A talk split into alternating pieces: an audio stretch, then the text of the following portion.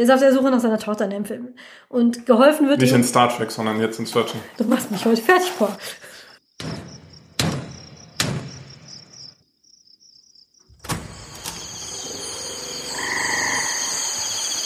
Willkommen im Tropenhaus. Wir lesen Bücher, schauen Filme, spielen Spiele und reden über Folge alles, was uns 33. daran auffällt. Das multifunktionale Abspielgerät. Willkommen im Tropenhaus. Herzlich willkommen zurück. Heute habe ich den Pauli sitzen Hallo. und wir möchten heute über einen Film reden, den der Paul und ich zusammen geschaut haben, sogar in einem Raum. Das muss man ja heute wirklich dazu erwähnen. Und wir haben einiges an Hürden überwinden müssen, um diesen Film zu sehen, was auch, ich weiß nicht, ob irgendwann mal jemand diesen Podcast hier ausbuddelt in zehn Jahren oder so und sich dann höchstwahrscheinlich schief lacht. Das alles gar nicht mehr kennen, diese Da- Technologie. Diese Technologie. Wir, ich möchte einfach mal kurz erzählen, wie das war, zusammen mit dem Paul, wie wir diesen Film geguckt haben, weil es ist einfach, ja. Ich weiß nicht, wenn ihr früher Filme geguckt habt, zu Hause Filmabend, ne? Hat sich damals noch in den 90ern zum Beispiel, man hat sich getroffen, hat eine Schale Popcorn aufgestellt, dann hat man zum Beispiel entweder den Fernseher angemacht oder man hat einen Videorekorder zu Hause gehabt, da eine VHS-Kassette reingelegt, den Knopf gedrückt und dann hat man den Film sich angucken Äh, können. Die hat man aber zuerst zurückgespult. Genau, die musste man erst zurückspulen, die konnte man sich auch ausleihen in einer sogenannten Videothek. Und dann hat man den geguckt. Und wenn das Band gerissen war, war schlecht. So war das früher. Dann kam irgendwann die DVD. Oma Angela. erzählt Oma Krieg. erzählt vom Krieg. Die Qualität war auch eher so bescheiden, insbesondere wenn das ein Film war, den jemand aus dem Fernseher aufgenommen hatte. Das war dann sehr rauschig. Irgendwann kam dann die, das nächste System, nämlich die DVDs. Das war dann schon so, also wie die jungen Leute sagen, ein Game Changer. Also ich kann mich da noch sehr gut dran erinnern, von diesen krisseligen Videokassettenbildern zu so einem klaren DVD-Bild umzusteigen. Das war schon krass. Und DVDs haben sich sehr lange gehalten bis Anfang der 2000er und dann kam die nächste Generation und das gab so ein paar Jahre lang hin und her, was es denn wird. Laserdisc, Nee, Laserdisc war doch 80er. das war die meinst 80er? HD-DVD. HD, HD-DVD. Laserdisc waren diese Schallplatten. Oh, okay. Aber es waren noch zwei Form- Format HD, DVD und Blu-ray. Genau. Okay, Laserdisc war noch was ganz anderes, Entschuldigung. Und genau da setzt das nämlich an, weil nämlich als dieses losging, wird das jetzt Laserdisc, nein, nicht Laserdisc, jetzt will ich immer Laserdisc sagen. Video 2000. Genau, Betamax. Wird es jetzt Blu-ray oder wird es das andere? Wird das Blu-ray oder Betamax? Oh, Genau. Zu der Zeit hatten wir hier in diesem Haushalt relativ wenig Geld und konnten es uns nicht leisten, aufs falsche Pferd zu setzen. Wir dachten, wir warten das jetzt mal ab, bis sich da die Industrie entschieden hat und die, das Nachfolgermodell kaufen wir dann. Aber als sich das dann rauskristallisierte, was das Nachfolgemodell wird, nämlich Blu-ray, als die Player dann halbwegs günstig wurden, da fing das auch an mit Streamingdiensten. Und wir haben diesen Sprung einfach nie gemacht. Wir haben keinen Blu-ray-Player. Wir hätten gerne irgendwann mal eine Playstation gehabt, die Blu-rays abspielen kann, aber die war auch entweder zu teuer oder im Fall von PlayStation 5, man kennt es, nicht zu kriegen. Und inzwischen haben wir aufgegeben. Ähm, wir brauchen auch keine PlayStation 5 mehr und deswegen haben wir keinen Blu-ray-Player. Also, als Paul mir vorschlug, wir schauen einen Also- Film. Jetzt kann ich aber kurz erzählen, Genau. warum ich eine Blu-ray habe. Weil äh, bei mir ist es eigentlich ähnlich. Ich habe auch ganz lange nur DVDs gehabt und gar keine Blu-rays und ich bin dann irgendwann war es dann so, dass es dann so eine Handvoll Filme gab, wo ich wirklich, äh, aber, aber wirklich ganz wenige, wo ich den Eindruck hatte, dass es wirklich einen Unterschied macht. Weil äh, DVD oder Blu-ray, also wenn du Blu-ray hast, äh, dann brauchst du halt auch einen entsprechenden Fernseher, damit das überhaupt wirkt. Und ich habe irgendwie nie so wirklich den Unterschied gesehen, der mir jetzt fünf Euro wert gewesen wäre, weil der, der Sound ist ähnlich, wenn man, wenn man jetzt kein äh, super Soundsystem hat und so weiter. Das Bild ist auch äh, jetzt nicht unfassbar viel besser, es ist kein Kino, äh, keine Kinoqualität. Dann habe ich mir aber irgendwann, als ich dann sowieso einen Blu-ray-Player hatte, unabhängig davon, dann habe ich angefangen, mir ein, zwei Filme auch mal auf Blu-ray zu holen, äh, die es dann auch wirklich wert waren oder wo ich mir dachte, äh, das, das sind dann irgendwelche so, so Blockbuster-Filme wie äh, äh, irgendwelche Kriegsfilme oder so, die dann, äh, wo man dann auch wirklich so ein äh, besonderes Bild haben will. Ich bin nicht unglaublich begeistert von Blu-ray, aber im Falle von äh, dem Film, über den wir heute reden, äh, ergab es tatsächlich Sinn. Es ist so, wenn ihr, äh, wenn ihr eine DVD kauft und ihr äh, guckt einen Film und ihr guckt den auf Deutsch oder auf Englisch, dann ist es meistens so, dass das Bild gleich ist. Also wenn da irgendwelche Texte sind oder so, dann sind die in beiden Versionen auf Deutsch oder in beiden Versionen auf Englisch. Wenn man, wenn ihr aber äh, im Kino einen Film schaut, dann ist es häufig so, dass Texte von Straßenschildern oder Zeitungen oder so da dann tatsächlich übersetzt werden. Also wenn ihr einen Kinofilm auf Deutsch schaut, dann äh, seht ihr auch die Zeitungsüberschrift auf Deutsch, was Superman gerade gemacht hat oder was. Wenn ihr aber das dann zu Hause auf DVD schaut, dann äh, gibt es normalerweise nur eine Bildspur. Und in dem Fall vom heutigen Film, den wir glaube ich immer noch nicht genannt Nein. haben, da äh, ist es so, äh, dass da unglaublich viel Text in dem Film ist und unglaublich viel zu lesen. Das hat mich dann gereizt und den dann in beiden Versionen, in der deutschen und in der englischen Version mal zu schauen, weil mich interessiert hat, wie sie es umgesetzt haben. Und da hatte ich die Befürchtung, wenn ich die deutsche DVD kaufe, ich weiß gar nicht, ob es eine DVD gab, aber äh, dass sie äh, da dann ähm, nur eine Bildspur haben und dass es dann nicht rüberkommt. Wir werden gleich noch erfahren, warum, Warum? das so der Fall ist. Jedenfalls habe ich deswegen äh, zu Angela nach Hause eine Blu-ray mitgebracht vom Film Searching. Obwohl ich dir geschrieben hatte, dass ich keinen Blu-ray-Player hatte. Das hast du mir irgendwie ein halbes Jahr vorher geschrieben, aber es, äh, Okay. Es, es, das ich hatte wir, dann eben diese Blu-ray dabei. Genau, können wir auch rausschneiden. Nein, nein, nein. Okay. Wir schneiden hier nichts. Wir schneiden nichts, weil Das Paul ist alles, ist hier. Genau. alles ungeschnitten Pa Paul ist nämlich schon wieder hier. In, in diesem Zimmer. in Normal- diesem Tropenhaus. in diesem Truppenhaus, weil normalerweise äh, schneiden wir das ja immer so zusammen und jeder sitzt da bei sich zu Hause, aber Paul ist tatsächlich schon wieder hier. Und ja, dann sagte ich, okay, wir haben keinen Blu-ray-Player, was machen wir denn jetzt? Gut, streamen wir den. Und dann suchte ich nach, und das Gute ist, Paul jetzt das alles vorher schon erzählt hat, weil ich fing an zu suchen. Ähm, Wir sind bei Amazon Prime, gibt es den bei Amazon Prime? Ja, gab es ihn. Und bei Google Play gibt es ihn auch. Aber immer nur die deutsche Tonspur. Und ihr wisst jetzt warum, sagt der Paul, nee, den Film, den sollten wir nicht Als erstes auf als Deutsch. erstes auf Deutsch gucken. Und hat mir dann auch gesagt, also warum wirst du es später sehen, wenn du den Film gesehen hast? Vertrau mir einfach, den Film sollten wir als erstes auf Englisch gucken. Und ich habe dem Paul natürlich vertraut und habe dann alle Streamingdienste abgesucht. Es gibt ihn auf Netflix, aber nicht in äh, nee, auf nicht, Netflix nicht. Es gibt ihn auf Netflix, aber nicht in Deutschland.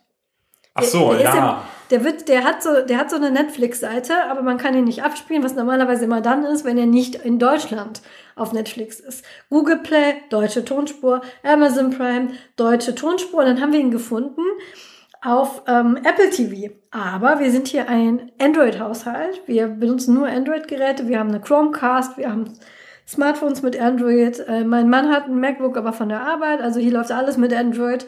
Keiner hat hier Apple TV. Aber der Paul war nicht alleine da, der hatte seine Freundin dabei und die hat ein iPhone. Hat aber direkt gesagt, Mist, ich bin auf keine Ahnung wie viel Prozent Akku runter. Einen ganzen Film hält das nicht durch. Habt ihr denn ein Ladekabel? Hatten wir nicht, weil wir sind ja der Android-Haushalt. Aber ihr iPhone ist halt so neu, dass es kontaktlos laden kann. Und ich habe hier so Pads auf meinem Schreibtisch, mit denen man kontaktlos laden kann. Aber ich finde das eigentlich cool. Eigentlich ist es voll egal, weil diese Pads funktionieren mit USB-C. Und ob ich jetzt, ich könnte auch mein, mein Telefon einfach an diese USB-C-Buchse anstecken, aber ich finde das cool. Und es schont auch die Buchse. Aber ich finde das nett. Es hat so ein futuristisches, hat es was, einfach auf so ein Pad das zu legen und dann lädt das. Alter, finde ich hoch. Aber, aber du hattest kein Geld für einen Blu-ray-Player. Nee. Diese Pads kosten 15 Euro bei Ikea, Paul. Okay, ja, ich, äh, ich weiß es nicht. Ich dachte, das ist so ein, so ein fancy Ding. Wenn Nein. das iPhones laden kann, dann kostet das bestimmt über 100. Nein, überhaupt nicht. Das ist einfach dieses kontaktlose Laden und es gibt bei Ikea sogar eine Lampe, die das kann inzwischen. Also die Dinger kriegst du für 15 Euro hinterhergeworfen. Das wusste ich nicht. Genau, siehst du. Ich hätte inzwischen auch das Geld für den Blu-ray-Player, aber wir besitzen keine Blu-rays. Ja, Also, es, ne? es, äh, du brauchst dich nicht rechtfertigen. Nein, da tue ich überhaupt nicht. okay. Äh, ihr braucht hier nicht einbrechen, hier gibt es keinen Blu-ray-Player. Ihr könnt ja so ein, so ein kontaktloses Ding klauen. Genau, das ist, wie gesagt, für 15 Euro. Jedenfalls ähm, bin ich dann losgestiefelt, um dieses Pad zu holen, damit sie da ihr, äh, ähm, ihr iPhone draufladen kann. Und dann hat sie, musste sie sich erst anmelden im, im Apple Store und den Film kaufen und oder leihen. Sie musste auch erstmal bei, bei euch ins WLAN. Genau, dann musste sie erstmal bei uns ins WLAN, um das zu machen, weil um diesen Film runterzuladen. Und sie musste außerdem ins WLAN, weil wir konnten den, äh, ihr Smartphone, ihr iPhone ja nicht an den Fernseher anschließen per Kabel. Normalerweise streamen wir von unseren Smartphones immer auf die Chromecast, das geht aber von dem iPhone nicht. Und deswegen musste sie dann ins heimische WLAN, weil der Fernseher hat eine ähm, Funktion, in dem er ähm, von Geräten streamen kann, die im selben Netz sind. Und als wir das alles geschafft hatten, ihr Handy war aufgeladen, der Film war runtergeladen, der Bildschirm war auf dem Fernseher, dann konnten wir endlich auf Play drücken. Und das hat, glaube ich, etwa eine Stunde gedauert. Ja, es hat so 20 Minuten gedauert. Der Film war ja nicht runtergeladen, der Film wurde ja gestreamt, Ja. weil das, das WLAN oder äh, entweder das WLAN oder das iPhone oder der Apple Store oder so waren ja auch nicht sonderlich schnell, sondern der hat das dann nur gestreamt und nicht runtergeladen. Und ach du liebe Zeit, und dann ist der immer unterbrochen worden. Und, Und wir mussten mit dem Buffern aufhören, was aber gut, ihr werdet gleich sehen, warum eigentlich ganz gut zu dem Film gepasst hat. So. konnte man sich mal ein bisschen unterhalten. konnten sich mal ein bisschen unterhalten. Also das Ganze hat echt et- etwa zusammengenommen, haben wir wirklich dann eine Stunde gesessen, einen Schritt nach dem nächsten. Und wenn ihr das jetzt in zehn Jahren nochmal hört, dann macht ihr euch bestimmt kaputt, weil da muss man höchstwahrscheinlich einmal schnipsen. Und jeder Film, den ihr wollt, scheint von eurem, keine Ahnung, implantierten Chip einfach auf die Wand projiziert oder so. Äh, Quatsch, in, in zehn Jahren ist das alles noch viel komplizierter.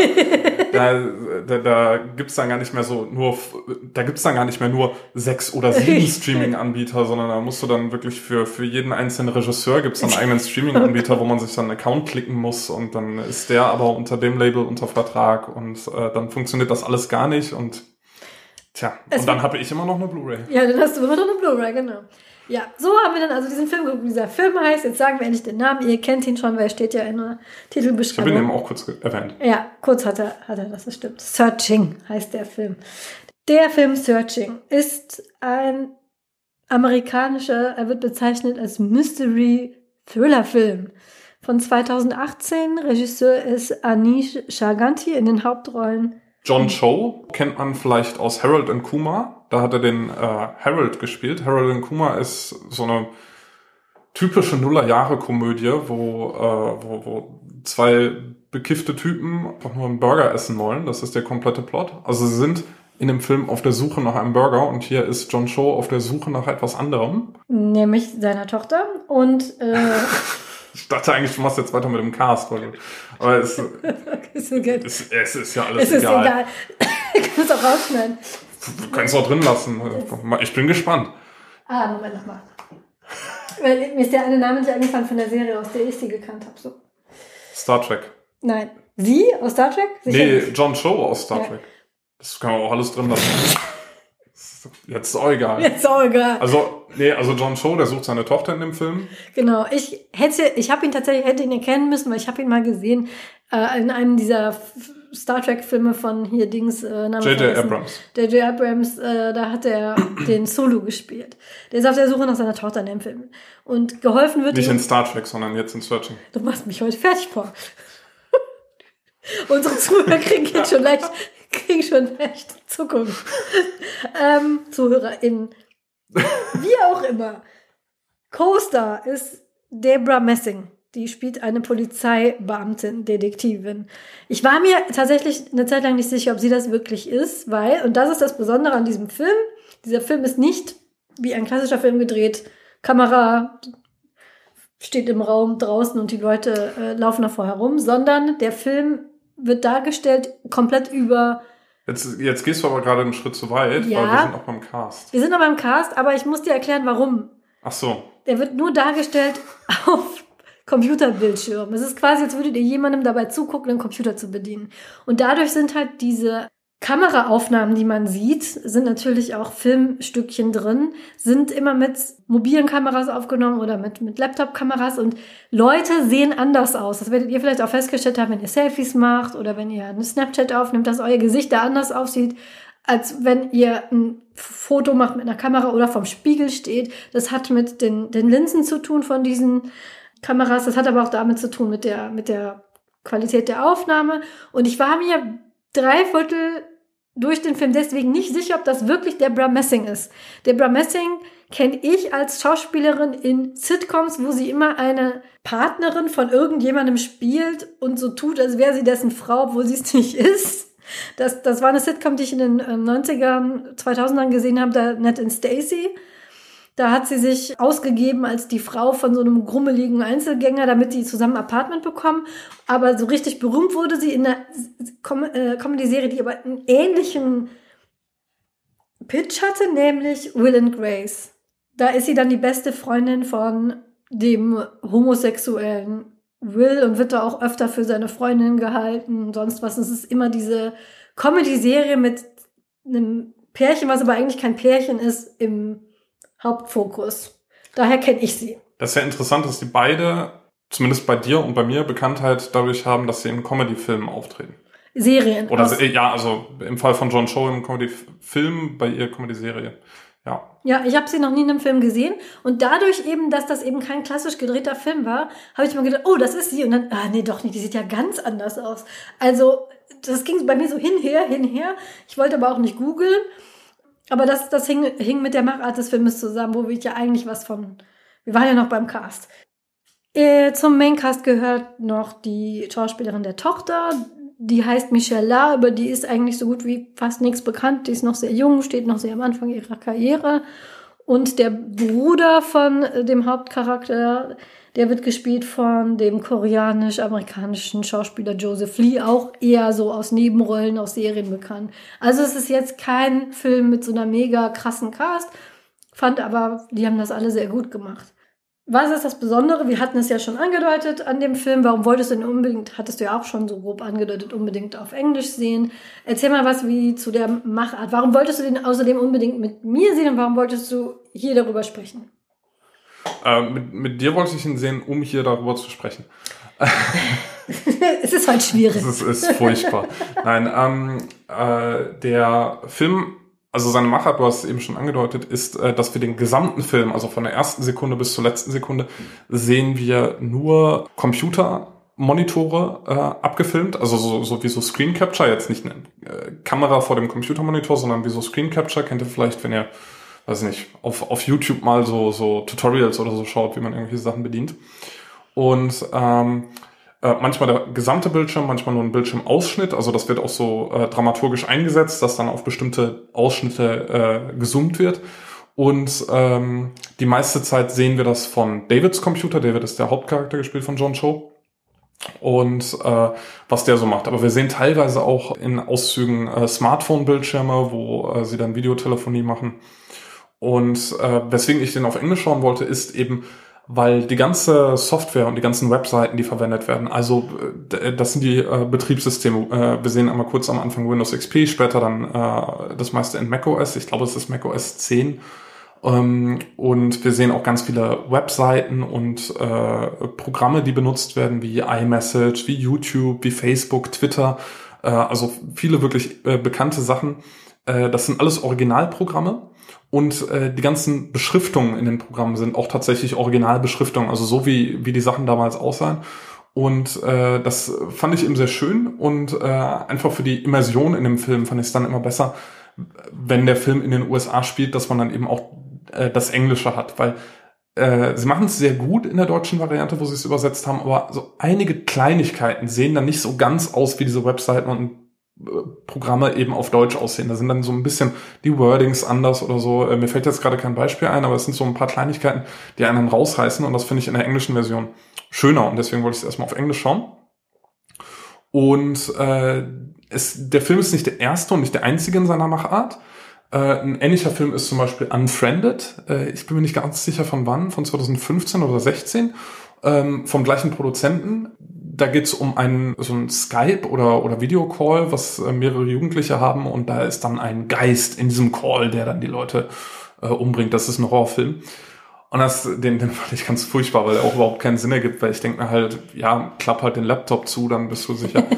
äh, Searching zeichnet sich dadurch aus, dass er eben in, in unserer Realität spielt. Also da passiert nichts Übernatürliches. Also äh, zumindest nicht im Hauptplot. Wir, wir kommen noch mal auf, auf so Easter Eggs zu sprechen äh, später, so, so witzige kleine Anspielungen, die dann vielleicht so ein bisschen äh, das da rausreißen. Aber für den Film selbst, wenn man einfach nur den Film schaut und den Plot äh, verfolgt, das ist alles so mehr oder weniger realistisch und äh, in unserer Welt angesiedelt. Und das äh, hat mir sehr, sehr gut gefallen, äh, weil ich ja, das hatte ich in der Horrorfolge vor einem Jahr, vor einem knappen Jahr, mhm. erzählt, weil ich auch sehr auf Found Footage stehe und da immer so das Gefühl habe, dadurch wirken sehr viele Sachen sehr viel echter. Du hattest das eben auch erwähnt, dass, äh, dass man eben, äh, wenn man durch diese äh, Telefonkameras oder äh, ähm, ähm, Webcams oder so schaut, dass man dann auch anders aussieht, dass man auch anders miteinander redet. Dadurch wirkt das eben auch viel realistischer. Und gerade jetzt in der Zeit, wo viele von uns äh, täglich mit Zoom-Konferenzen oder Microsoft Teams oder so zu tun haben, äh, da passte dieser Film einfach auch perfekt rein, obwohl er zwei Jahre vor der Pandemie entstanden ist. Ja, ähm, dieser ganze Aspekt daran hat mir in dem Film vor allem deswegen gefallen, weil ganz oft ist das so, wenn, ich weiß nicht, woran das liegt, am Alter der Regisseure vielleicht, wenn Leute, die viel, die mit Technik umgehen, mit Smartphones vor allem gezeigt werden, ist das immer irgendwie ein bisschen daneben. Das ist dann, wo wir von Horrorfilmen reden, mir fällt jetzt gerade der Name natürlich nicht an, den muss ich nachher nachschauen, aber ich habe auf dem Fantasy Filmfest vor ein paar Jahren einen Horrorfilm gesehen mit David Tennant in der Hauptrolle und der Name muss mir auch gar nicht einfallen, weil der Film war ganz schlimm, also das ist kein, keine Empfehlung. Was mich an diesem Film unglaublich geärgert hat, dass niemand, der ein Smartphone besaß in diesem Film, und das waren alles Leute, die angeblich erst Anfang 20 waren, das stumm geschaltet haben. Und so ähm, verraten wurden teilweise durch Klingeltöne oder den Kameraauslöser-Sound. Niemand, den ich kenne, hat den Kameraauslöser-Sound am Smartphone an. Den muss man sogar echt einstellen, damit der kommt. Und das ist, dann merkt man so, wenn so grob gesagt, wenn Boomer einen Film drehen, wo Leute Smartphones oder Computer benutzen, sieht man das immer. Es ist immer irgendwie auch ganz. Also meine Eltern haben das. Ja. aber die drehen ja keine Filme. ähm, aber die, die, fühlen sich dann durch so, sowas repräsentiert. Die fühlen sich, die fühlen sich dann jung. Genau, die fühlen sich dann jung. Die Sache ist eben, ne, so, so benutzen 20-Jährige kein Handy. Und ähm, auch klassisch Tatort, da wird sich sehr oft drüber lustig gemacht, wenn Leute irgendwelche fiktionalen Suchseiten benutzen und da Sachen finden, die man da gar nicht finden würde, dass man so Kleinigkeiten, so dass wenn man bestimmte Sachen am Computer macht, man das nicht so machen würde, dass sofort auffällt, hier war jemand am Werk, der nicht oft Computer benutzt. Und da muss ich sagen, da ist dieser Film eine sehr löbliche Ausnahme. Das ist alles super organisch. Es ist vor allem nicht so, dass es verteufelt wird. Ganz oft ähm, ist ja diese, so gerade in, in, in Deutschland oft die Message, gesundes, gutes Familienleben ist möglichst technikfrei.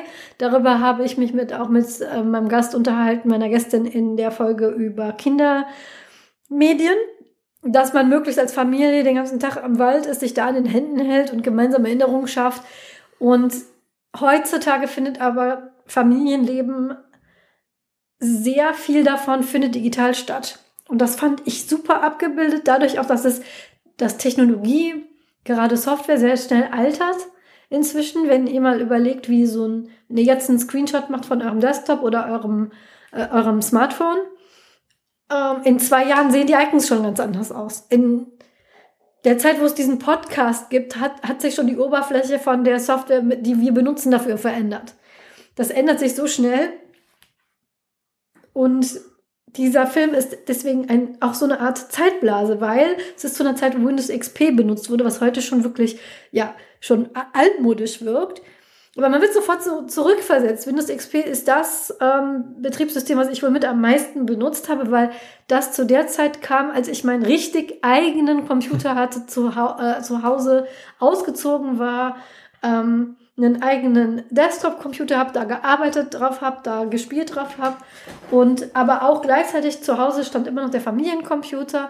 Und jeder, der so in dieser Ära quasi so groß und unabhängig geworden ist, sieht dieses, diese Icons. Und Ne, dieser Startbildschirm von Windows XP mit den verschiedenen Icons, die sich dann jedes Familienmitglied ausgesucht hat, wo man dann draufklickt und dann kommt diese Musik und dieser hinter dieser Windows Hintergrund mit dieser grünen Wiese. Mit dieser grünen Wiese, das sind richtige Jugend- und Kindheitserinnerungen für mich.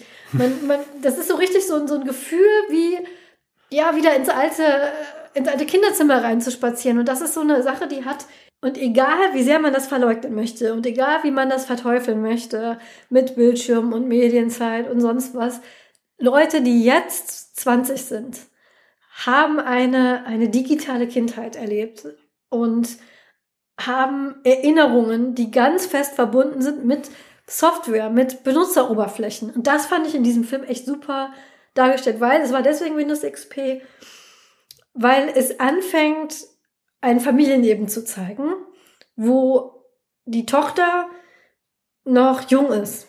Da ist eine Familie. Der Vater ist auch ITler, also der ist ja äh, Computer. Genau, David heißt er, seine Frau Pamela und die haben eine kleine Tochter Margot und das wird dann eben dargestellt, wie sie halt groß wird über diese Benutzeroberfläche und das ist ganz toll gemacht. Man, man sieht so diese typischen Familienvideos, die so Väter halt so aufnehmen, ne? die ersten Schritte und die erste Geburtstagstorte und Mama backt mit der Tochter einen Kuchen. Und dann wird Margaret langsam groß und dann bekommt sie irgendwann ihr eigenes Icon und irgendwann migriert das dann so von, sie hat dann ihren eigenen Computer, sie fängt an auch Sachen zu machen, die die Eltern nicht so gut finden vielleicht. Und das sieht man alles repräsentiert durch diesen Bildschirm. Und ich finde, das ist eine sehr, sehr schöne Darstellung, auch eine nicht wertende Darstellung, wie eine, ähm, wie eine junge Frau aufwächst mit Software und mit Technik. Weil das, ein, das ist ein, ein Teil von ihrem Leben quasi ist. Und das finde ich selten so wertfrei und vor allem so realistisch dargestellt wie in diesem Film. Ja, und gleichzeitig ist es auch umgekehrt. Es ist ein super tolles Storytelling-Element. Es heißt ja immer so Show, Don't Tell. Und das ist äh, in, in diesem Anfangssegment des äh, Films, also nur am Anfang ist es Windows XP, es kommen dann auch noch andere Betriebssysteme, am Ende ist es dann größtenteils, wie gesagt, macOS. Das, das wird dann eben auch verwendet, um wirklich äh, einen Charakter zu zeichnen, ohne dann, dass ein Wort gesprochen wird. Man, man sieht dann eben, wie, wie sie in den Videos älter wird, googelt dann irgendwann, what is an Orgasm oder sowas. Äh, ja, wieso, ja sondern eben auch weiß, okay, sie ist jetzt in der Phase. das ist eben spannend und es wird wirklich so als dieses Storytelling-Element auch äh, verwendet an ganz vielen Stellen. Später ist es dann, also wir haben ja schon erwähnt, die Tochter verschwindet dann irgendwann und der äh, Vater sucht sie über verschiedene Dinge, äh, äh über verschiedene Möglichkeiten und er macht dann eben auch so Detektivarbeit und man sieht dann einfach nur dadurch, was er jetzt gerade in die Suchleiste eingibt oder was er äh, für Nachrichten sch äh, schreibt und dann wieder löscht sieht man, was, was für Gedanken gehen in ihm vor, aber das macht er so, wie du und ich es auch machen würden. Also äh, wir hätten eine ähnliche Gedankengänge und wir und ich fühle mich auch die ganze Zeit, wenn ich das gucke, so okay, er macht genau das Logische. Er macht genau das, was ich auch machen würde. Er macht eine Excel-Tabelle mit ihren Freunden und trägt ein, wo waren die zu dem Zeitpunkt, wo sie verschwunden sind. Macht da eine Tabelle und solche Sachen, genau das, was ich machen würde. Äh, durchstöbert ihre Social-Media-Profile. Und das finde ich sehr, sehr gut umgesetzt. Und noch ein anderer Teil aus dem Anfangssegment, den ich sehr gut umgesetzt finde, wo du dann gleich mhm. zu deinem Rant einsetzen ja. kannst, ist natürlich, wir haben die ganze Zeit über den Vater und die Tochter gesprochen, aber so gut wie gar nicht über die Mutter. Warum? Warum?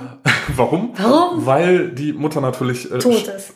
Tot ist. Sie stirbt im, äh, im Intro des Films, so in den ersten fünf bis zehn Minuten circa. Ja, mehr, mehr darf sie nicht. Äh, wir kommen gleich dazu. Ich verspreche dir, du darfst, du darfst dich beliebig lang auskotzen darüber. Aber wie die Mutter, wie der, wie der Tod der Mutter gezeigt wird im Film, wie das dargestellt wird, finde ich brillant umgesetzt. Das hat mich tatsächlich an, ähm, an den Film Oben erinnert von mhm. Pixar. Ja, ja. Äh, die, äh, diese Intro-Sequenz, weil es so sehr schön, sehr schnell im Zeitraffer zeigt, wie das Leben fortschreitet. Natürlich nicht, bis sie uralt sind, aber äh, für, für eben die Kindheit von, von Margaret, von der Tochter. Dann ist es irgendwann so, dass äh, Pamela, äh, ich glaube, Krebs bekommt, irgendeine mhm. schwere Krankheit auf jeden Fall und im Krankenhaus landet. Und dann gibt's eben auch so äh, Videos, wie sie im Krankenhaus Geburtstag feiern von der Mutter und wie sie sie besuchen. Dann ist es irgendwann so, dass äh, Margaret in ihren Kalender, in, in ihren äh, Computerkalender einträgt, äh, an dem Datum äh, kommt Mama aus dem Krankenhaus, dann wird sie endlich entlassen und sie freut sich sehr. Und dann wird eben dieses, äh, dieser Kalendereintrag wird dann irgendwann nach ein paar weiteren Sequenzen wird er dann eben um zwei Wochen nach hinten verschoben und dann nochmal um zwei Wochen nach hinten verschoben, dann um ein paar Monate nach hinten verschoben und dann letztlich wird er gelöscht. Und wir sehen nicht irgendwie, wie die Mutter stirbt oder so. Wir sehen einfach nur, wie dieser Kalendereintrag gelöscht wird und dadurch wissen wir, was passiert ist. Also du wusstest natürlich sofort, was passiert. aber, äh, aber ich fand äh, in der Bildsprache und, und wie es halt dargestellt wird, ohne dass ein Wort gesagt wird, äh, fand ich äh, sehr schön äh, umgesetzt. Das hat mir sehr gut gefallen. Richtig, da muss ich Paul auch zustimmen. Rein technisch, rein Storytelling-mäßig finde ich das wunderschön gelöst. Es ist ja diese Art Prolog.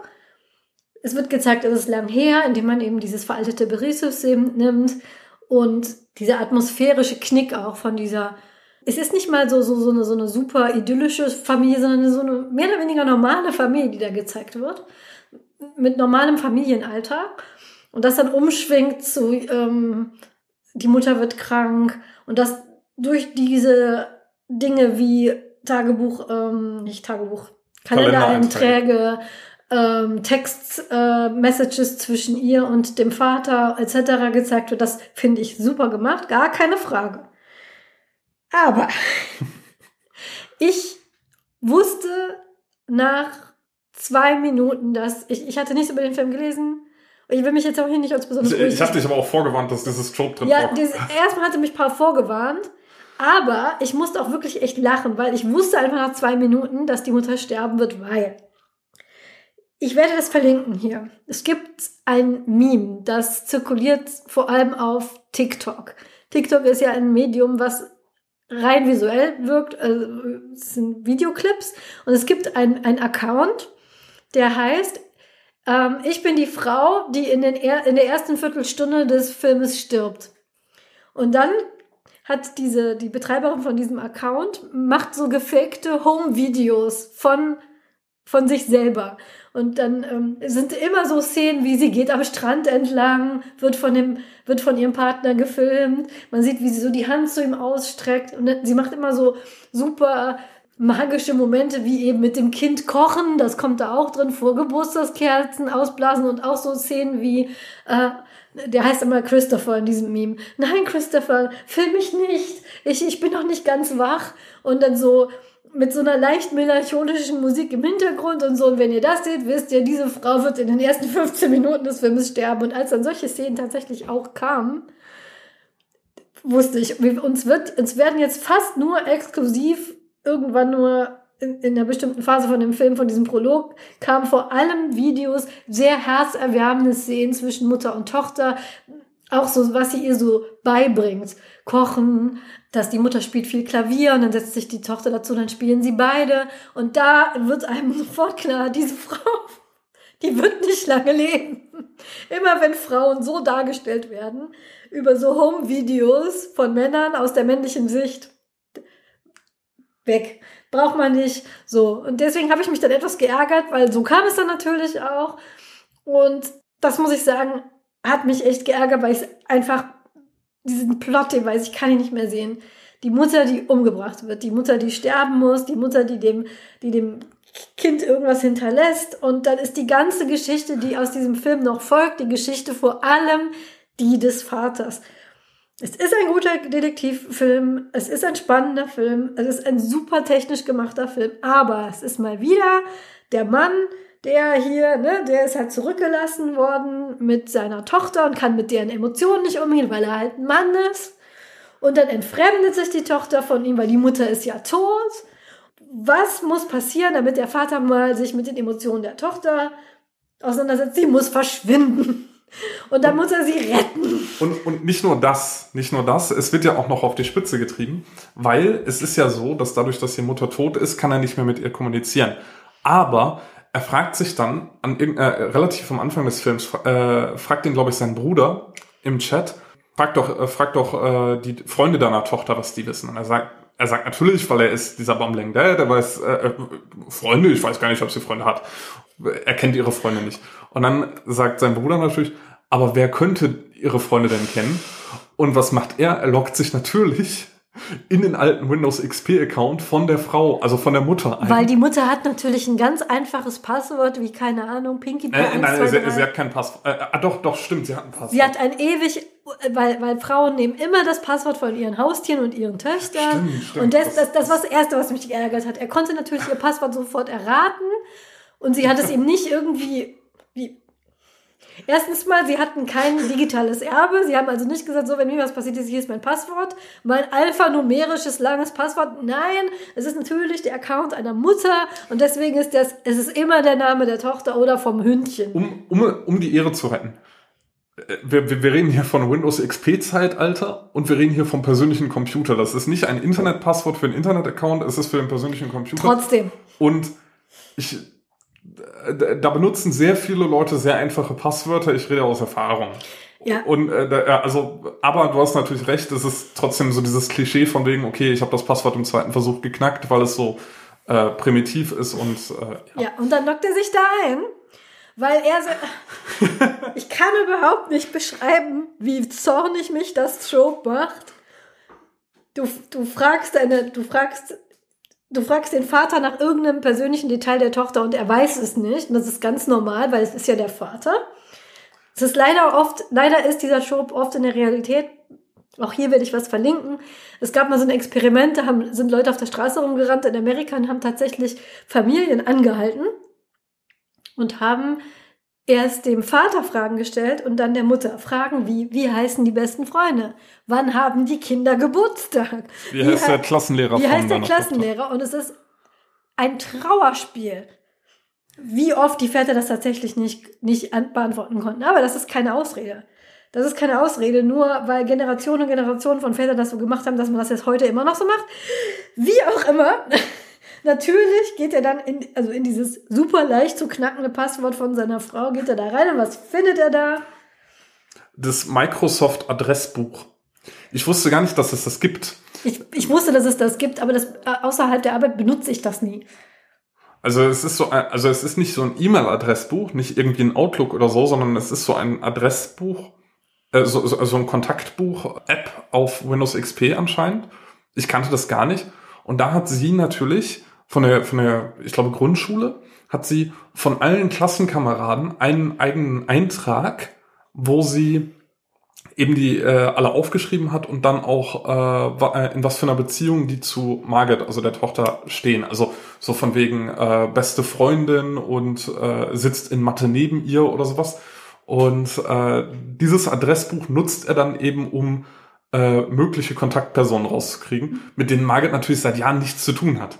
Weil es sind Grundschulbekanntschaften, mit denen sie jetzt, die sie jetzt äh, als 15-Jährige ewig lang nicht gesehen hat.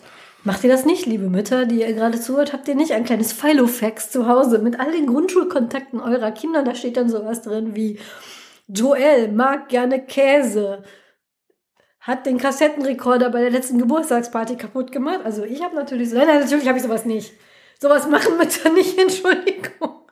Der Grund, warum Mütter meistens wissen, wer die Freunde sind von den Kindern, ist, weil sie den Kindern zuhören und Zeit mit ihnen verbringen und nicht, weil sie irgendwo ein Pfeil mit, mit so einer Datei haben.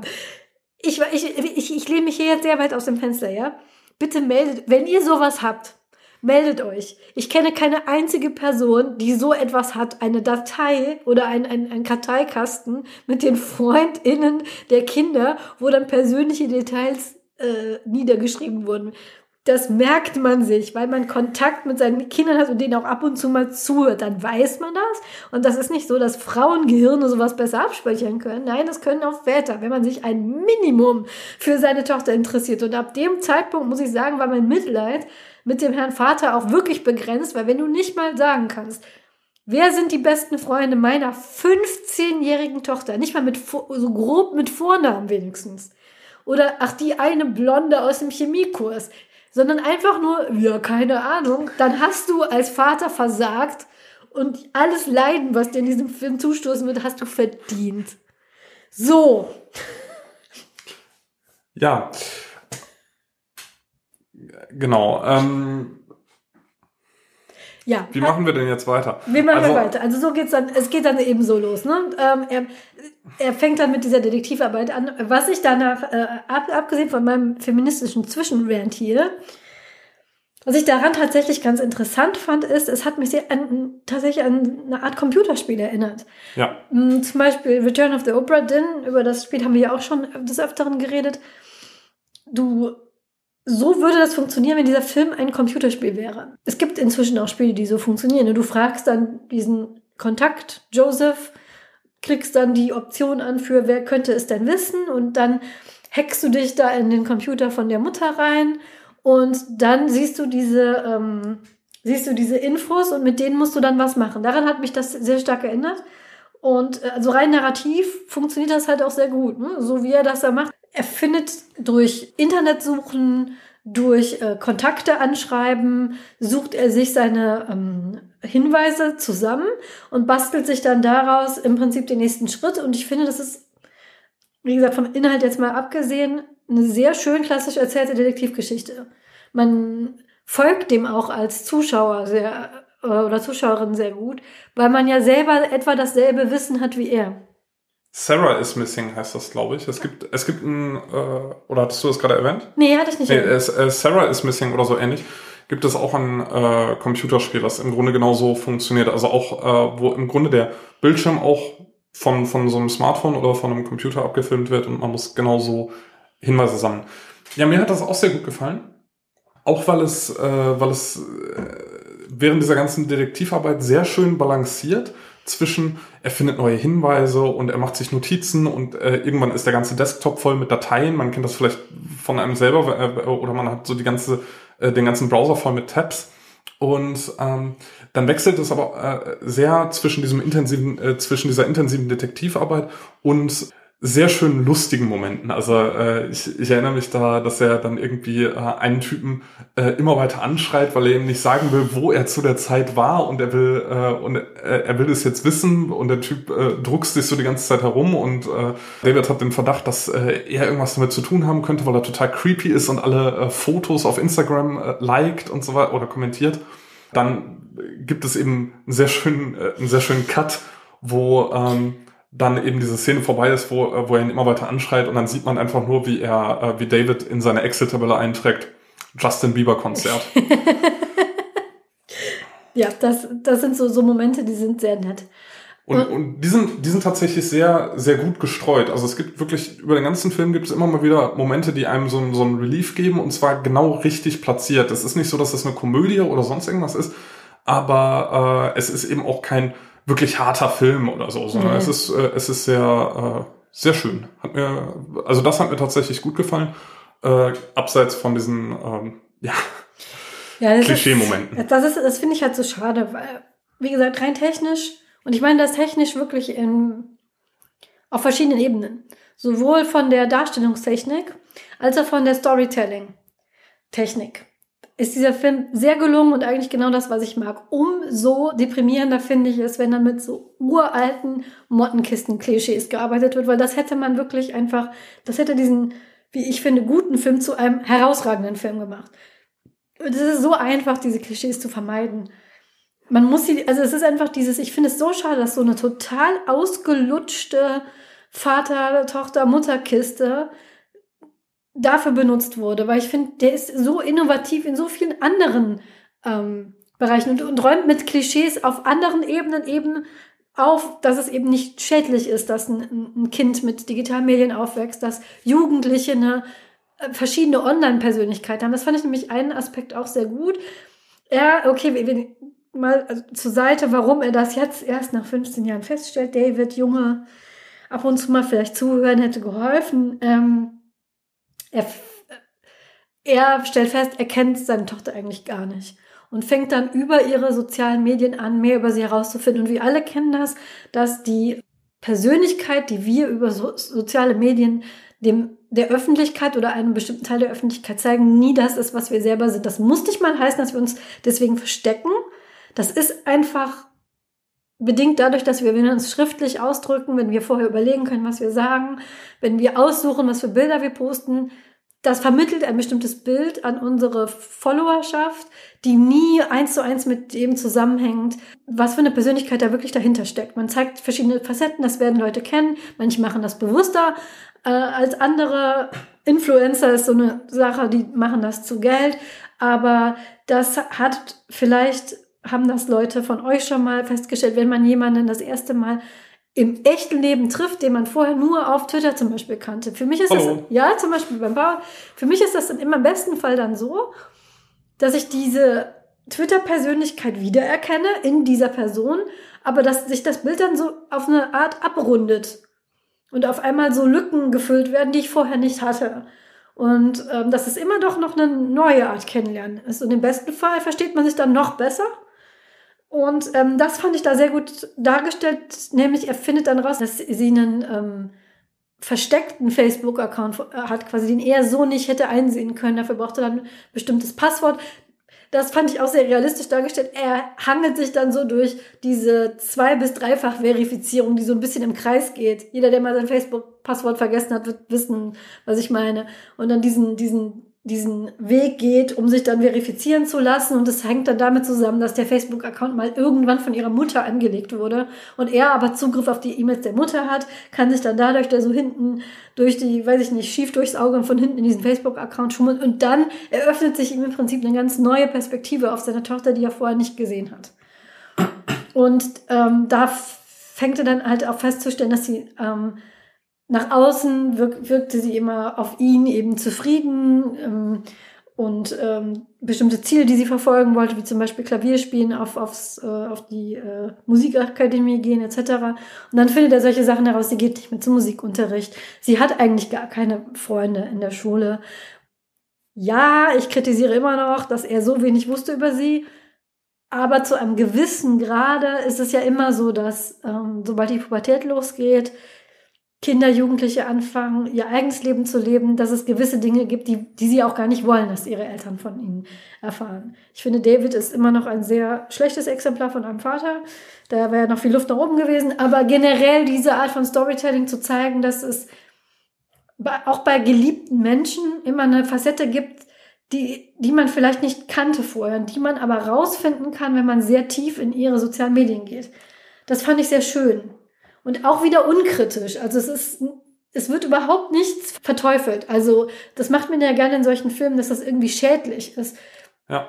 Ne, ich glaube, dieses, äh, an, dieser Film Unfriending, ich habe ihn nicht gesehen, aber ich könnte, äh, ich könnte mir vorstellen, dass das so eine, so eine, die, die Quintessenz, hast du den gesehen? Ist die, ist die Quintessenz, wenn du zu viel auf Facebook rumhängst, nein. dann stirbst du, oder? Äh, nein, nein, der, der Film ist einfach nur schlecht. Ach so. Also, äh, äh also das ist halt, äh, der hat im Grunde also aus meiner Sicht, vielleicht mögen mir da Leute widersprechen, aber aus meiner Sicht hat er gar keine äh, Message, sondern äh, das ist einfach nur ein, ja, ein typischer Horrorfilm äh, aus einer anderen Perspektive erzählt, aber mit unglaublich vielen Plotholes. Ah, okay. Brauchen wir gar nicht drüber reden. reden. Aber es gibt solche Filme, zum Beispiel Cell, ähm, basierend auf einem Roman von Stephen King. Ach, wo die, ja, ja, wo die Quintessenz ist, wenn du zu viel am Handy hängst, ähm, dann wirst du zum Zombie. Wirst du zum Zombie. Zum Zombie. Äh, genau, zum Zombie. Geh mal raus, fass das Gras an.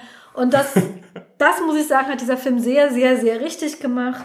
Ja, noch, da, noch dazu hinzufügend, ähm, was ich auch sehr spannend fand, war, irgendwann entdeckt er dann eine, äh, eine Webseite, wo sie aktiv ist, äh, Ucast, äh, was äh, Abklatsch, also das ist tatsächlich die einzige Webseite, die wir entdeckt haben, die nicht original, original ist, sondern die dann ähm, äh, sozusagen nachgebaut wurde, die ist, sag ich mal, von YouNow inspiriert, sieht so ein bisschen aus wie Twitch. Äh, YouNow kenne ich nicht, vielleicht ist es näher an YouNow als an Twitch. Und ähm, da können Leute eben streamen auf dieser Seite und das macht äh, seine Tochter auch.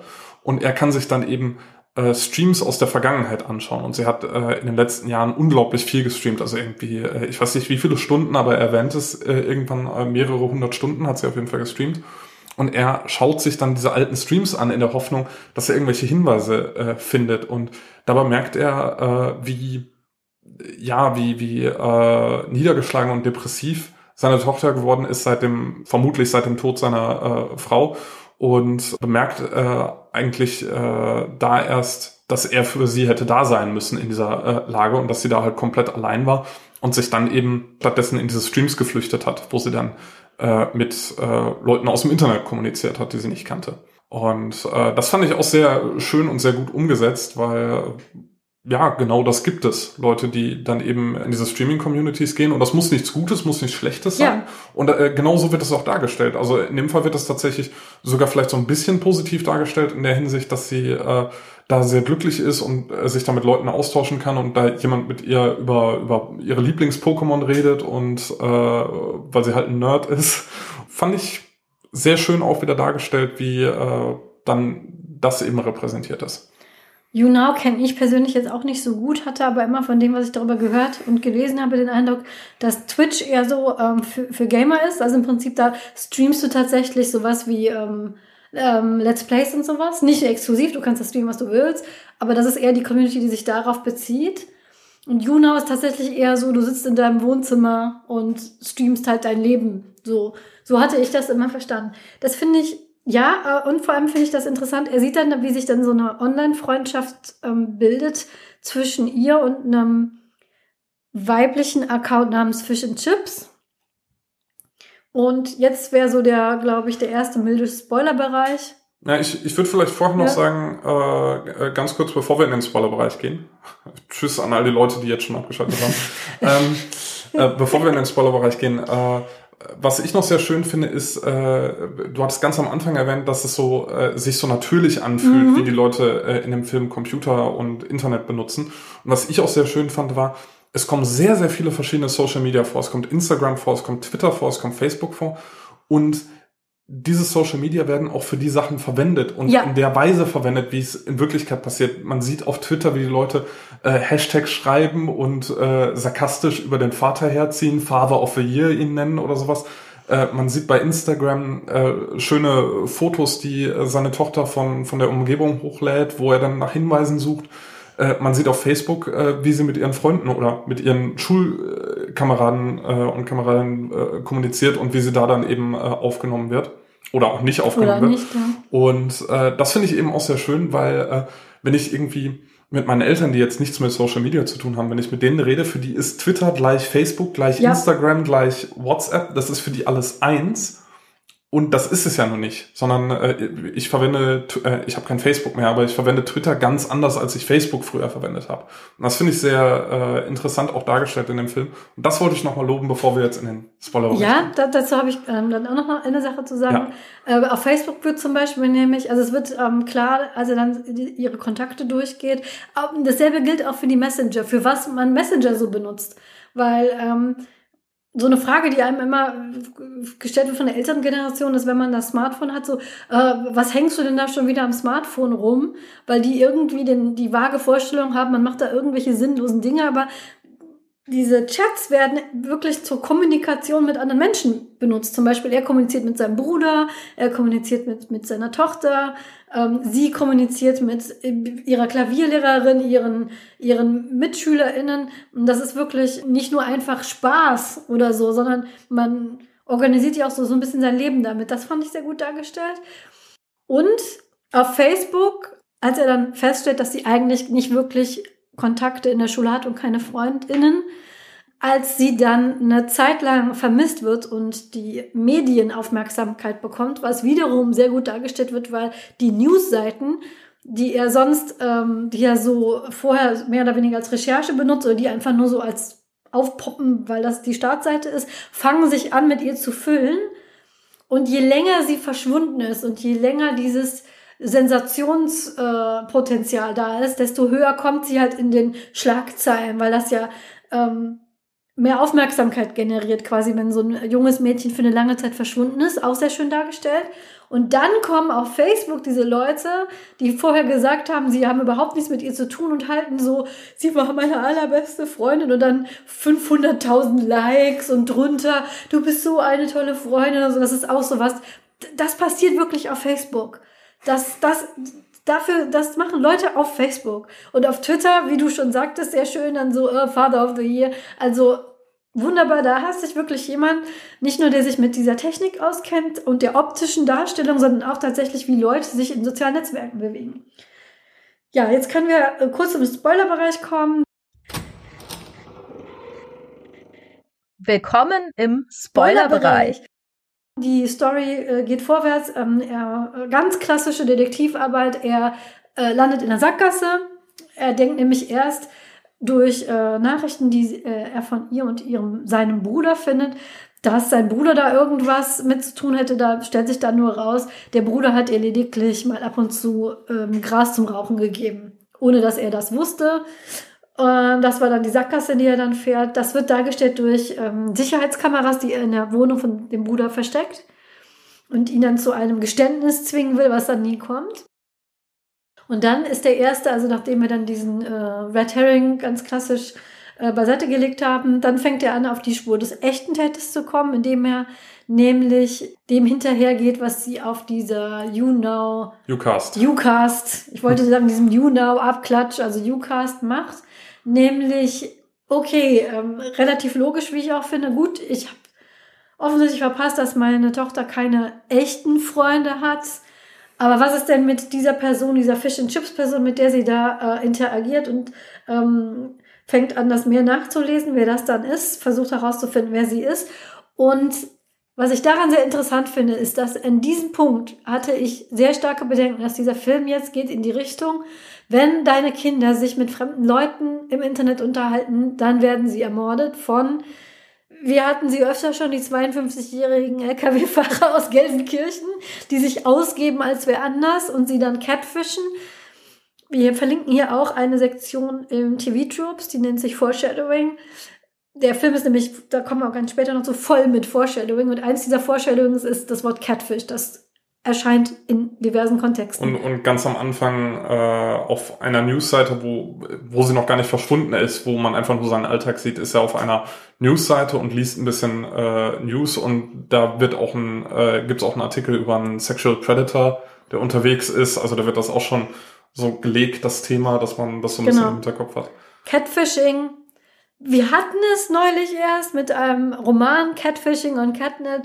Ähm, bedeutet schlicht und ergreifend, du gibst dich im Internet als jemand anderes aus, um die Aufmerksamkeit von jemandem zu äh, erlangen. In den meisten Fällen sind das dann ähm, Männer, die darauf aus sind, Kontakt mit jungen Frauen zu bekommen, indem sie sich zum Beispiel als eine junge Frau ausgeben.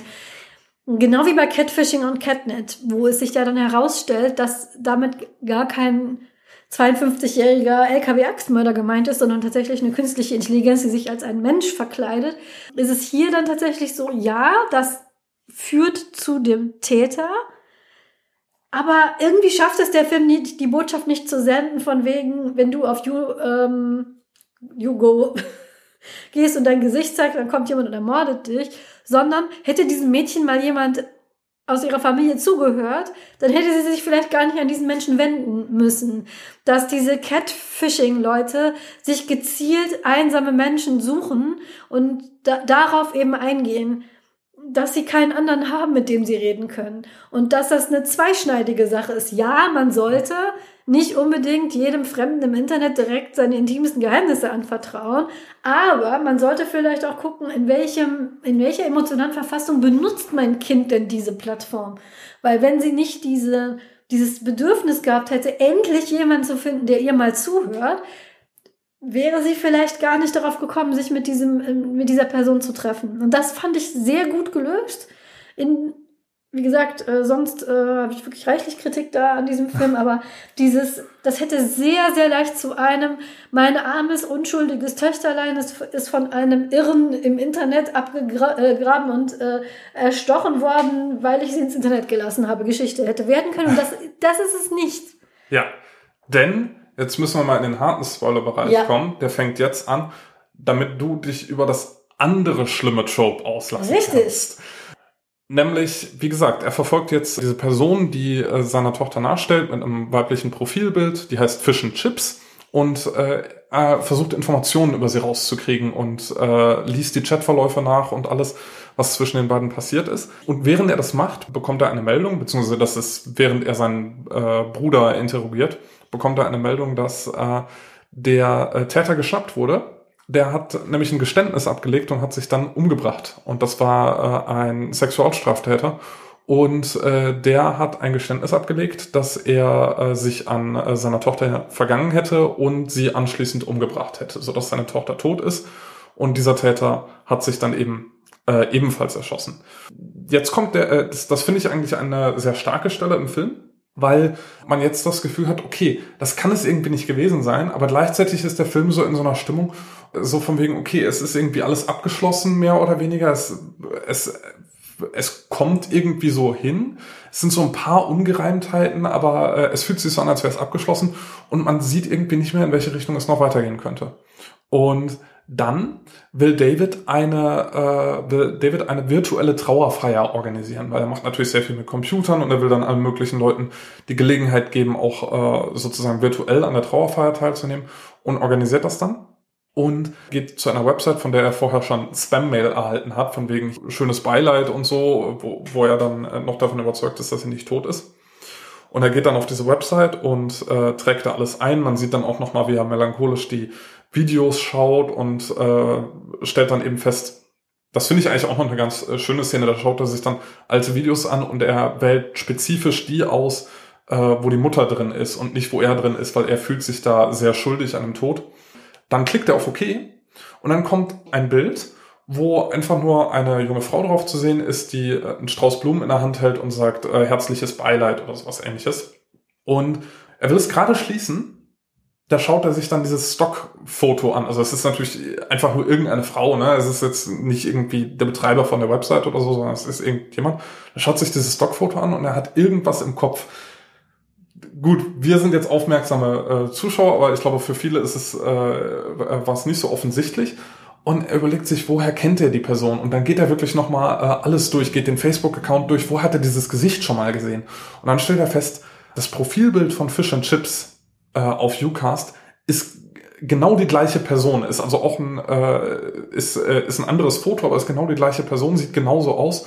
Und äh, dann nutzt er die äh, Google äh, Rückwärtssuche, um rauszufinden, wer ist das. Stellt fest, okay, das ist so ein Stockfotomodel und er geht erstmal davon aus, die wird es gewesen sein, die hat irgendwas damit zu tun, ruft sie dann an und die äh, Frau sagt, sie lebt in einem ganz anderen State und äh, hat damit nichts zu tun und äh, was will er überhaupt? Und ähm, dann macht er weitere äh, Nachforschungen.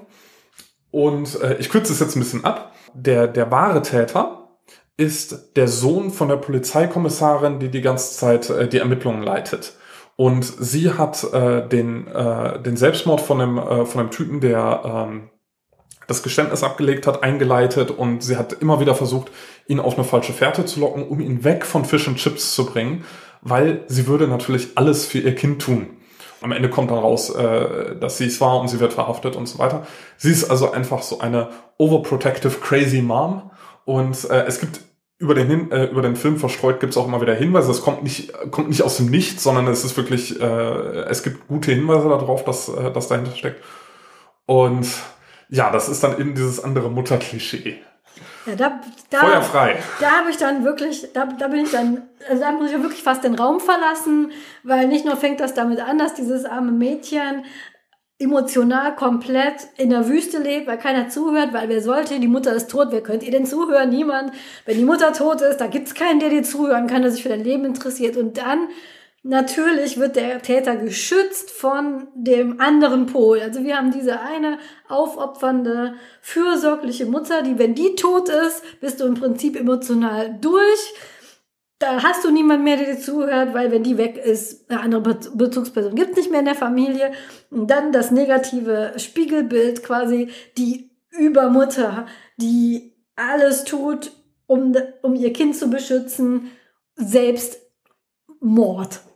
Also nicht nur fällt, also diese, diese, es stellt sich dann raus, diese Polizistin hat sich im Prinzip sofort an ihn drangehängt, damit sie diejenige ist, die den Fall übernimmt, riskiert da ihre ganze Karriere, geht gegen alles, was ja eine gute Polizistin eigentlich ausmacht, nämlich bringt ihre eigene persönlichen Angelegenheiten damit rein, fälscht Beweise, hat einen Führerschein gefälscht von, von Margaret, um zu beweisen, dass sie abgehauen ist. Genau.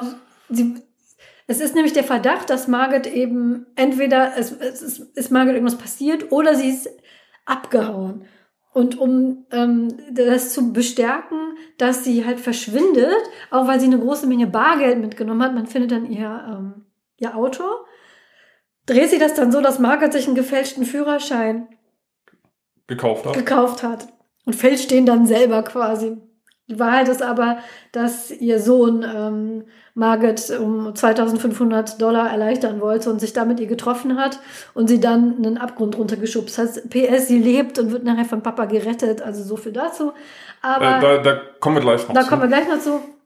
Aber das ist natürlich nicht der Junge, der Täter ist. Der wird auch nur ganz kurz mal hier gezeigt, diese ganze Interaktion mit Margaret wird nur gezeigt über diesen Avatar Fish and Chips. Der läuft ab und zu mal im Hintergrund rum.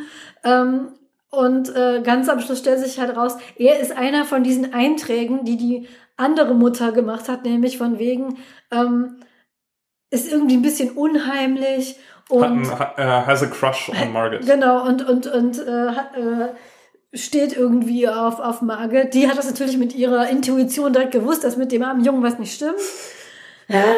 Und die, der Hauptfokus als Täterin ist wirklich die Mutter. Die wird dann überführt.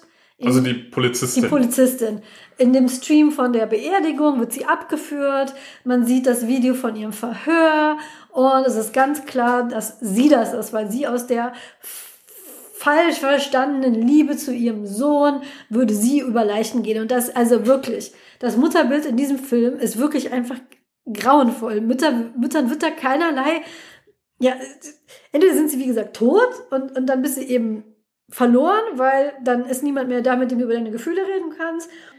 Oder sie haben kein anderes Interesse außer dem Wohlergehen ihres Kindes und morden dafür tatsächlich damit das, äh, das Kind bloß nicht ins Gefängnis kommt. Und sie als Polizist, gerade als Polizistin müsste wissen, dass das alles, wenn überhaupt, nur noch viel schlimmer macht. Und ich maße mir nicht an zu sagen, wie ich in dieser Situation reagieren würde, aber ich finde dieses Porträt von Müttern in diesem Film einfach furchtbar. Der Grund, warum sie so einsam ist, ist ihre Mutter, weil sie tot ist. Und der Hauptbösewicht ist tatsächlich eine andere Mutter. Und ja, das, das hat's wirklich für mich, diesen Film hat den wirklich von, ach, eigentlich ein ganz netter Film. Ja, ich musste mich dann zweimal sehr ärgern und deswegen, also, da hat der Film in meinen Augen leider deutlich verloren, was ich, wie gesagt, sehr schade finde. Ich würde, ich würde diesen Film tatsächlich, bevor wir zum Fazit kommen, ja. aber ich würde diesen Film tatsächlich äh, auch ähnlich sehen, dass, dass man vielleicht die technische Seite und die, die Umsetzungsseite bei diesem Film wirklich sehr hart vom Plot trennen muss. Ja. Weil ähm, der Plot an sich ist für mich eher so von der Stange. Es ist, es ist nicht so, so ein unglaublich innovativer Plot. Der ne, vermisstes Kind wird gesucht, ja, gut. Und äh, dann gibt's falsche Fährten und gibt ein paar Twists. Das ist jetzt kein unglaublich innovativer Plot, den hat man schon ein paar Mal gesehen. Äh, dann hat er noch diese Probleme, die du schon angesprochen hast, aber die technische Seite ist eben das Beeindruckende. Und ich würde, äh, der, ich habe ihn dir tatsächlich auch wirklich nur wegen der technischen ja, Seite ja. Äh, empfohlen, weil das fand ich äh, so stark man muss das wirklich so trennen. Wenn ihr jetzt, äh, die ihr zuhört, äh, euch überlegt, soll ich diesen Film schauen oder nicht, äh, hier würde ich nicht sagen, watch it for the plot. Hier würde ich sagen, äh, wenn, wenn euch irgendwie äh, so Internet interessiert äh, oder so, so Umsetzung von Internet in Film oder wenn euch ähm, allgemein interessiert, wie man so eben Filmkunst machen kann äh, und, und interessante Kameraeinstellungen und so weiter oder nicht Kameraeinstellungen, also innovative Kameraarbeit in dem Fall, dann ist das bestimmt was für euch. Aber für den Plot würde ich ihn auf keinen Fall schauen oder empfehlen. Ich würde jetzt aber dennoch noch mal kurz auf den Plot zurückkommen. Ja. Nämlich das Ende des Films, du hast es gerade schon kurz erwähnt, ist, äh, dass Margit, die Tochter, überlebt hat. Sie ist in den Abgrund gestürzt, äh, so ein bisschen außerhalb der Stadt. Äh, das hatte auch mit äh, guter Detektivarbeit rausgefunden. Wir haben ein paar Details rausgelassen. Und äh, sie hat überlebt. Sie war, glaube ich, fünf Tage oder so vermisst. Ich bin genau, nicht ganz sicher. Ja, irgendwie so. Und ähm, äh, sie wird dann gerettet. Und was ich da ganz interessant auch wieder fand, auch ganz am Anfang äh, des Films, was ich eben erwähnt habe, wo, wo es diesen, äh, wo es diesen Newsartikel über den Sexual Predator gab, über den, ähm, wie sagt man es denn auf Deutsch? Sexualstraftäter. Sexualstraftäter. Ich, äh, mir, äh, mir ist gerade nur das Wort Lustmolch eingefallen, aber das hat nicht gepasst. Ähm, und äh, äh, auf, auf der Newsseite, da gab es eben auch einen Artikel, äh, das war sogar der größere Artikel, über einen Mann, der neun Tage in der Wildnis ohne Wasser überlebt hat. Und das ist dann eben auch so was, okay, dieser Artikel zeigte dann beim Rewatch, ah, okay, innerhalb dieses Universums ist das gar nicht so unrealistisch, sondern es ist möglich und äh, des, äh, vielleicht, vielleicht weiß David deswegen auch unterbewusst, dass sie noch leben kann und so weiter. Und sie wird dann gerettet, das fand ich auch ganz schön. Und äh, dann äh, ist natürlich alles besser, weil äh, David versteht sie jetzt, David kommuniziert mit ihr und sie äh, geht dann auch auf so eine Pianoschule oder so, ich bin nicht ganz sicher. Und äh, da, da war dann der letzte Moment, der dich furchtbar äh, aufgeregt hat, nämlich, will ich ganz kurz einleiten, bevor du wieder äh, loslegen darfst. David loggt sich ja mehrfach auf ihrem Laptop ein und man sieht dann immer, dass ihr Laptop einen Bildschirmhintergrund hat äh, wo sie Arm in Arm mit ihrer Mutter äh, steht, die verstorben ist. Und eines der letzten Dinge, die äh, Margaret macht in, in diesem Film, ist den Bildschirmhintergrund ändern auf ein Foto, wo sie mit ihrem Vater steht, sodass dann wirklich ihre Mutter komplett aus dem Leben verschwunden ist. Jetzt endlich. Ja, das, das, ist da, also, oh. diese Szene wird in zum Beispiel auch auf TV-Troops als sehr herzerwärmend beschrieben, so, jetzt endlich ist der Vater nah an ihrem Herzen. Ich denke so, Ja, und dafür ist halt die Mutter weg. Also im Prinzip, die, die Mutter haben wir nur fünf Minuten am Anfang gesehen, dann durfte sie halt äh, sterben, dann zwischendurch eben in diesen Erinnerungsvideos mal hervorgerufen und sie war halt dazu da, eben irgendwelche Hinweise zu geben. Jetzt ist das Kind sicher, wer hat's gerettet? Papa hat natürlich gerettet. Jetzt darf die Mutter endlich leise in den Hintergrund entschweben, so, David, du weißt jetzt alles, was du brauchst. Und äh, verflüchtigt sich so. Und jetzt ist alles wieder gut. Und ich finde das einfach grauenvoll. Man hätte zum Beispiel einfach ein Foto von den allen drei nehmen können. Als die, als Familie. Man muss doch nicht äh, die, die arme Frau komplett löschen, weil gerade wenn man jetzt sagt, aber es ist doch nur das Hintergrundbild. Ja, wir haben jetzt gerade einen Film geguckt, wo das gesamte Leben und die gesamte, das gesamte Gefühlsleben einer Person repräsentativ dargestellt wurde über Bilder, Screenshots, Hintergründe. Und dann dann aber zu sagen, ja, nein, das ist aber ja nicht so ernst gemeint. Nein. Wenn man das jetzt konsequent weiter sieht, dann ist das ein, ein sehr starkes Symbol dafür. Die Mutter, die wird jetzt nicht mehr gebraucht. Ja, das Einzige, wozu die noch gut war, ist im Prinzip diese Gefühlsverbindung herzustellen zwischen äh, Sohn, äh, zwischen Vater und Tochter. Das ist jetzt geschehen. Damit hat die Mutter ihren Job auf dieser Erde getan. Zack, abgehängt, weg. Und das, das also, ah. das, äh, äh tatsächlich erinnert mich die Mutter in diesem Film, also die Mutter sagt ja, glaube ich, gar nichts oder so gut wie nichts. Nee. Und äh, tatsächlich erinnert mich die Mutter in diesem Film aber äh, sehr an so diese Figur von so einem äh, spirituellen Führer ja, von, genau. von so, so äh, dem verstorbenen Obi-Wan Kenobi oder so, äh, der dann nochmal erscheint. Aber ohne, dass sie tatsächlich erscheint, sondern einfach nur, indem ihr Account noch da ist und es existieren noch Fotos und Videos von ihr und äh, dann am Ende ist dann eben so, wie der spirituelle Führer sich dann häufig verabschiedet. Ja, genau. Du hast jetzt, äh, du hast es jetzt geschafft, so ist sie dann auch am Ende weg. Ja, das fand ich auch, ich, äh, also ganz, ganz abgesehen äh, von, von dieser Bildsprache, die du angewandt hast, fand ich es auch einfach so enorm kitschig und ja. cheesy. Ja, nein, das, ähm, das hätte nicht sein müssen. Äh, ich bin aber tatsächlich umso gespannter äh, auf äh, den angekündigten zweiten Teil ja. von Searching. Also der ist aktuell in der Produktion oder in der Mache. Ich weiß nicht in welchem äh, Stand, ob der nächstes Jahr oder übernächstes Jahr kommt. Aber äh, wenn der in einer ähnlichen Qualität von der Machart ist, dann aber eine neue Geschichte erzählt, die dann äh, möglicherweise das Ganze besser macht, dann äh, bin, ich, bin ich sehr gespannt. Ja, bei Searching 2 ähm, sind wir noch bei Upcoming und To Be Announced auf Wikipedia. Da steht, ähm, es ist aber nicht derselbe Regisseur. Das ist von Nick Johnson und Will Merrick. Und äh, aber die, der Regisseur von Searching hat mit hat die Story mitgeschrieben. Oh je. Mhm. Der ist also wieder dabei. Der ist wieder dabei und es ist ein es ist ein Sequel und es ist auch schon klar, wer die Hauptrollen spielen wird. Follow the same characters or plotline as the original steht da. Also wird die Geschichte von der Familie weitererzählt. Ja, oder wer, wer weiß, oder von Nebencharakteren. Wir, äh, wir dürfen sehr gespannt sein äh, wonach es auf jeden Fall aussieht von äh, dem, was wir jetzt hier gerade bei Wikipedia offen haben, ist aber, dass auch dieser Film einen sehr diversen Cast hat, so wie Searching 1. Searching 1 ist auch divers aufgestellt mit äh, koreanischen DarstellerInnen und äh, hier haben wir auch einen diversen Cast. Koreanisch-amerikanischen DarstellerInnen, also die Familie ja, wird gezeigt als, hat koreanische Wurzeln, aber lebt in Amerika und hier scheinen ähm, einige schwarze SchauspielerInnen gecastet zu sein. Ich kann mich jetzt nicht erinnern, ob einer der SchauspielerInnen, die hier gelistet sind, eine Rolle in Searching hatte. Müsste man gucken, ob das dann vielleicht weitererzählt wird. Weiß ich auch nicht. Ja, aber soll jetzt demnächst kommen. Wir sind alle sehr gespannt.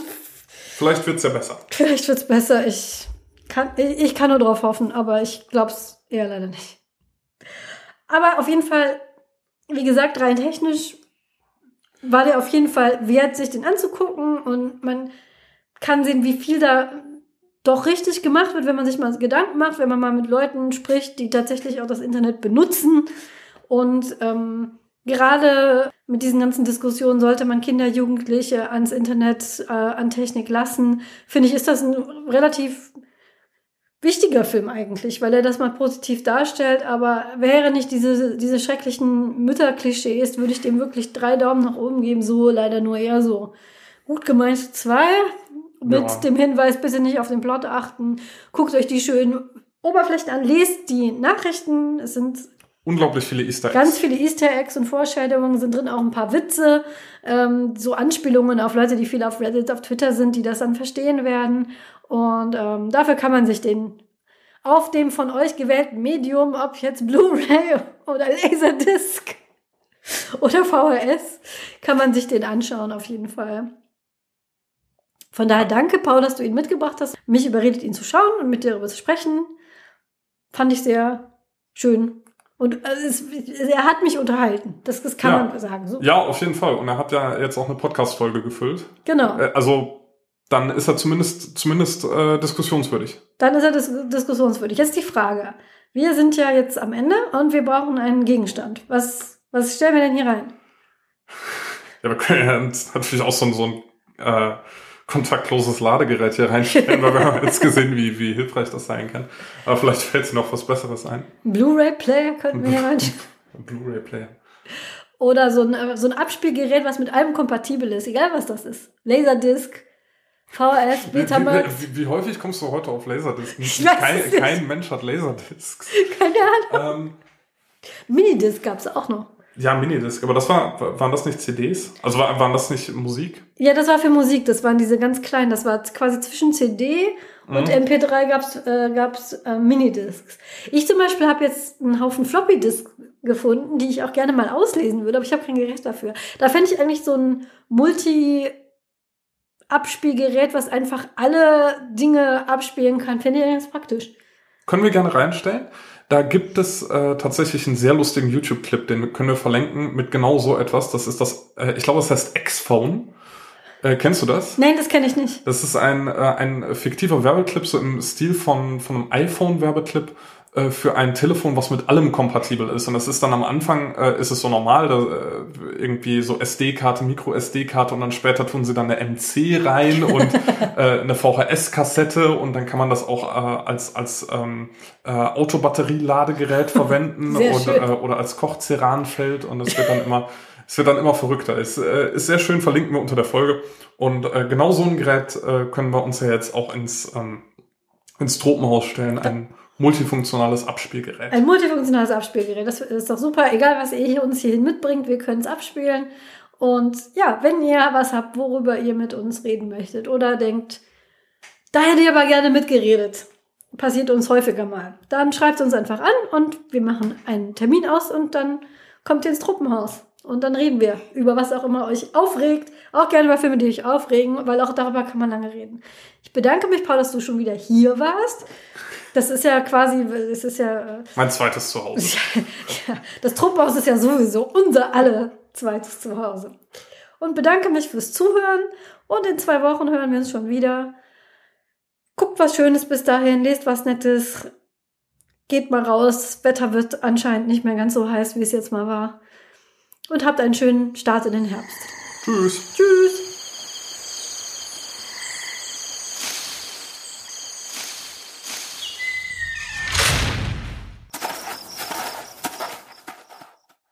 Dieser Podcast ist Teil des Netzwerks Die besten Podcasts der Welt.